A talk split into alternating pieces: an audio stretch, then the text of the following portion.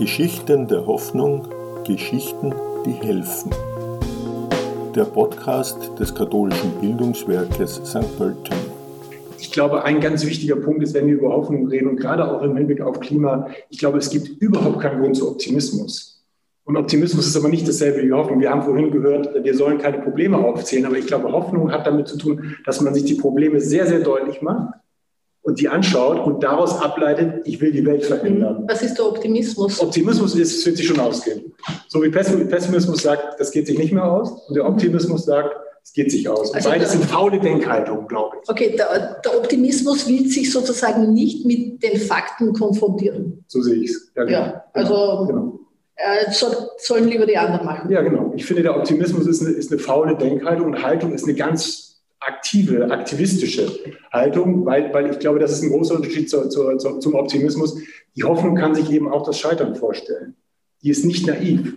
Hoffnung heißt, ich schaue mir die Verhältnisse an, ich bin mit denen unzufrieden und ich möchte die ändern und ich tue was dafür. Also das mit den Wundern, was ich vorhin kurz zitiert habe, der, das Wesen aus meiner Sicht von politischen Wundern ist, dass man nicht darauf wartet, sondern dass man dafür kämpft, dass sie eintreten. Und das ist für mich ein Paradebeispiel in, in Form von Fridays for Future. Mhm.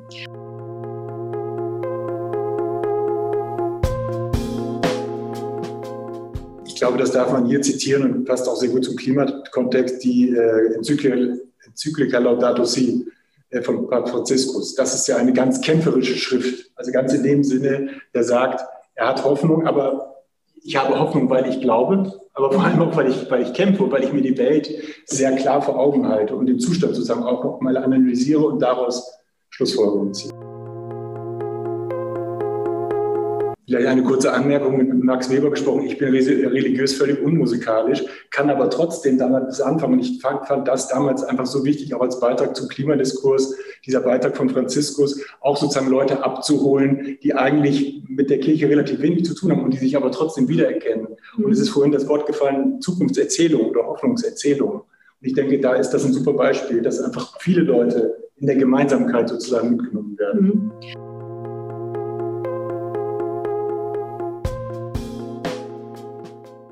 Finde auch zu interessante Zukunftsfilme sind eigentlich immer relativ schreckliche Filme, was das Szenario äh, angeht.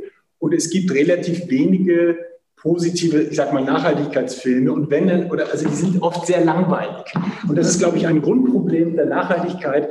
Die hat was ganz wenig Attraktives. Und ich denke, deswegen ist unser Thema auch so wichtig, sozusagen, deswegen finde ich Laudato Si auch so wichtig, äh, zu zeigen, und das ist wirklich ein Grundproblem der Nachhaltigkeitsdebatte. Wir sind immer sehr gut dabei, die Probleme aufzuzählen. Und das ist alles ganz schrecklich, ist es ja auch. Also Klimawandel, wenn man sich anschaut, was da sozusagen vorliegt, ganz grauslich. Aber was mache ich damit? Das ist ja die Frage.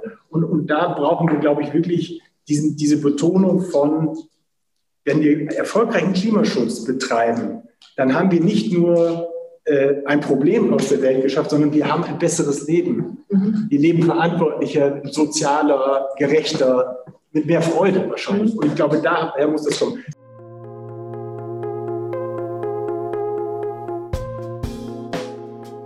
Gut, man kann sagen, besser wird es nicht. Wir sind eh so reich, wie noch nie jemand vor uns war. Aber wenn man genau hinschaut und auch schaut auf die Überforderung, auf den Stress, auf die Kalender, die sich ja teilweise jetzt ein bisschen ausdünnen äh, und auf der anderen Seite gesellschaftliche Zuspitzungen, wo ich sagen würde, okay, ich hoffe doch, dass wir das viel besser können, als so, wie wir das jetzt machen. Und ich, und ich denke wirklich, die Hoffnung auf Veränderung kommt viel weniger aus der ökologischen Ecke, weil das viel zu abstrakt ist für die meisten Leute und wird sehr stark kommen aus dieser Kombination zu sagen, wir leben auch besser, vielleicht entspannter und ein, ein, Philosoph hat mal gesagt, die wenigsten Leute wollen in dem Bewusstsein leben, dass sie auf Kosten anderer leben. Mhm. Also und die imperiale Lebensweise nennt das der Uli mhm. Brandt, ein Wiener Professor. Und ich mhm. finde, da ist was dran. Und ganz interessant, vielleicht der eine Gedanke noch.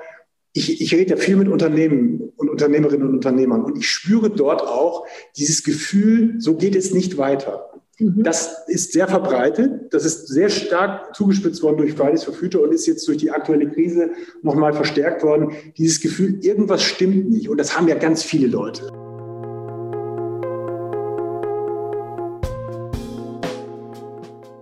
Na, Im Moment erleben wir, Stichwort Identitätspolitik, erleben wir eine zusätzliche Fragmentierung sozusagen, die, glaube ich, hochproblematisch ist, für, glaube ich, für alle gesellschaftspolitischen Anliegen. Ich denke, was da wichtig ist, um auch so einer Fragmentierung entgegenzuwirken, ist die politische Dimension von Nachhaltigkeit und von Klimaschutz zu sehen. Ich finde diese Beispiele natürlich alle total großartig und unterstützend wird, aber ich, ich, es, der Armin Grunwald, das ist ein deutscher Nachhaltigkeitsforscher, der, der sagt, wir, wir dürfen uns keine Privatisierung der Nachhaltigkeit erlauben und wir müssen das Thema politisieren. Und da bin ich wieder beim Ausgangspunkt Fridays for Future. Ich finde es immer ganz schrecklich, wenn die Jugendlichen gefragt werden, und hast du ein Handy? Und warst du auf Mallorca? Völlig falsche Frage. Diese Bewegung ist eine politische Bewegung, die sie einfach sagt, liebe politisch Handelnde, macht bitte das, was ihr uns versprochen habt und die versuchen, Entscheidungsträgerinnen und Entscheidungsträger unter Druck zu setzen. Und ich glaube, das ist auch über das Thema hinaus ganz wichtig, dass wir nicht der Illusion uns hingeben sollten. Ich meine, ich habe kein Auto und ich esse auch kein Fleisch, und seit 30 Jahren nicht mehr. Aber ich glaube jetzt nicht, dass ich die Welt damit rette, aber ich rede natürlich mit Leuten drüber und das, da ist die Hoffnung, dass sich das sozusagen verbreitet. Aber am Ende ist aus meiner Sicht ganz entscheidend, wirklich diese politische Dimension auch stark zu machen, auch im Hinblick auf diese Fragmentierungsgefahr. Mhm.